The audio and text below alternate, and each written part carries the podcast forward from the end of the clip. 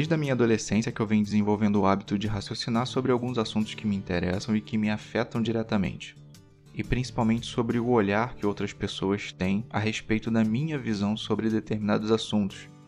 Normalmente eu tento abordar por mais de um lado a mesma perspectiva e isso não é comum na sociedade. Afinal de contas, né, todo mundo erra uma hora ou outra. Faz parte de quem a gente é.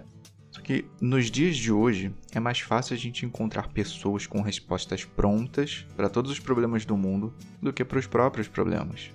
Claro, porque se eu identifico algo errado nas minhas atitudes, eu acabo precisando fazer alguma coisa para consertar.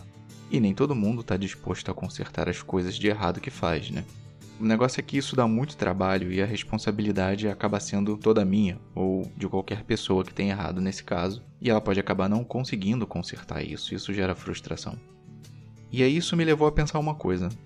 Desde lá de trás, eu comecei a ouvir que em qualquer assunto que eu tinha uma visão única e original a respeito daquilo, que era uma visão que eu refleti, que eu cheguei até aquela conclusão, muita gente acabava me taxando como sendo uma pessoa do contra. E é sobre isso que eu quero falar com vocês aqui hoje.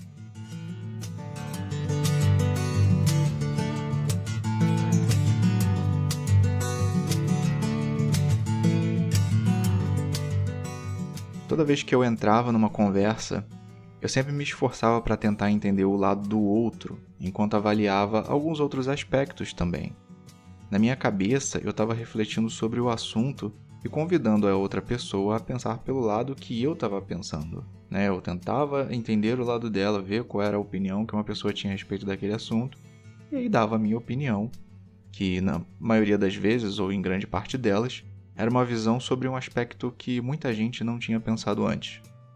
E aí o que acontece? Quando eu expunha a minha opinião, a reação normalmente era a mesma né, no ciclo de amigos que era fazer a piada e dizer que eu era do contra, como eu falei lá no início. Isso aconteceu durante muito tempo. Só que com o passar dos anos eu aprendi a deixar isso de lado um pouco, mas não era necessariamente ignorar. Eu passei a tentar também entender o que, que motivava essas pessoas a distorcerem algo que para mim era claro. Existem vários lados dentro de uma, um determinado assunto e a gente sempre pode avaliar sobre determinados aspectos em contextos diferentes para avaliar aquilo, ver se muitas vezes o nosso pensamento está de acordo com o que a gente pensa ou se a gente pode até estar tá enganado e de repente mudar de opinião, né? E aí com tudo isso eu descobri o que, que era. Eu fiz isso quando eu passei a analisar o comportamento das pessoas, passando do entendimento a respeito do que elas consideravam ser algo do contra. E aí algo do contra entenda como algo entre aspas, tá? Esse do contra não é necessariamente que você vai contra tudo o que se diz, mas que você está avaliando sobre uma nova perspectiva. E o entendimento que eu cheguei, resumidamente, é o seguinte: existe uma tendência humana de se reunir em grupos. É, tem muita gente que fala sobre isso, né, que dizem que são é um movimento chamado tribalismo, que é pessoas com pensamentos iguais vão ser atraídas e vão se fechar em determinado grupo.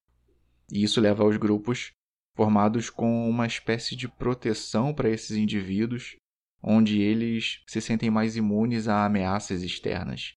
E ameaças aqui eu estou colocando como qualquer coisa que vá contra o pensamento daquele grupo.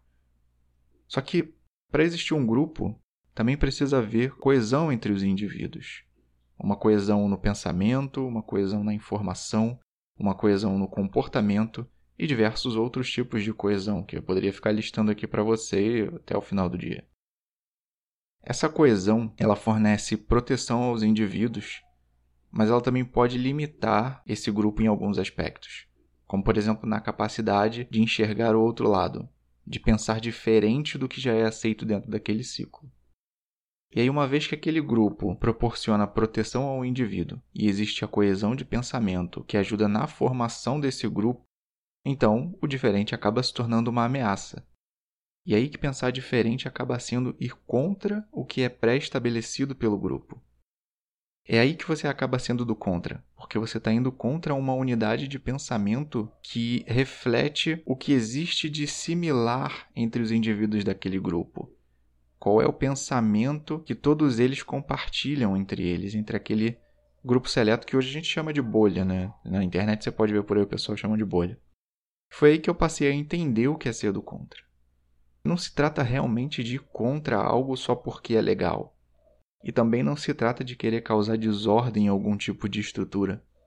É mais do que isso, é observar sob um aspecto diferente do que o outro pensou naquele momento. Claro que se disser isso para essa mesma pessoa, ela vai dizer que você só está falando isso porque é do contra. É claro, né? Uma vez que você tem um pensamento cristalizado e estabelecido, tudo que for diferente daquilo é simplesmente para desvirtuar o que ela pensa ou a verdade que ela tem. Muita gente tem essa ideia cristalizada e ela acaba não conseguindo pensar fora dessa ideia. É como naqueles filmes clássicos, onde tem um aluno nerd fraco e o outro forte e limitado nas ideias. O fortão chama o nerd de idiota e sai rindo dele com os outros amigos. Os amigos do fortão então formam aquele grupo que protege se algo der errado. Até que o nerd enfrenta o fortão e os outros dois saem correndo. Ser do contra, pelo que eu pude entender até hoje, se refere muito mais em ser diferente em alguns aspectos que são pré-estabelecidos pelo outro do que por outra coisa. E o engraçado é que justamente as maiores invenções que a gente tem hoje foram endossadas e pensadas por visionários, o que também é uma nova forma de chamar alguém que vai contra o pensamento do grupo do seu tempo, ou daquele momento, ou que tem uma determinada visão coesa. Por exemplo, Henry Ford era um visionário e inventou o carro. Ou melhor, uma carruagem sem cavalos, como ele gostava de chamar. Nikola Tesla desenvolveu o protótipo de corrente alternada. Uma pessoa do contra também, é claro. Mas você pode agradecer a ele por ter ligado a sua televisão, ou até mesmo o seu computador e assistido a esse podcast. O Santos Dumont também é era outro do contra, claro. Esse eu não preciso nem explicar o que ele fez. Todas essas pessoas foram visionárias no seu tempo. Eles pensavam por outros aspectos que as pessoas comuns não se interessavam, ou tinham pouco tempo para isso por qualquer condição que fosse. E essas pessoas, essas do contra, acabaram fazendo coisas grandiosas. Se todos esses existissem hoje, talvez eles fossem acusados de ser do contra.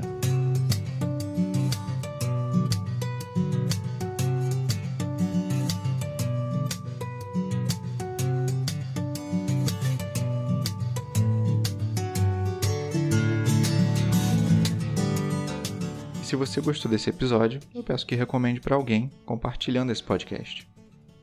Ele pode ser ouvido pelo Spotify, YouTube e Facebook.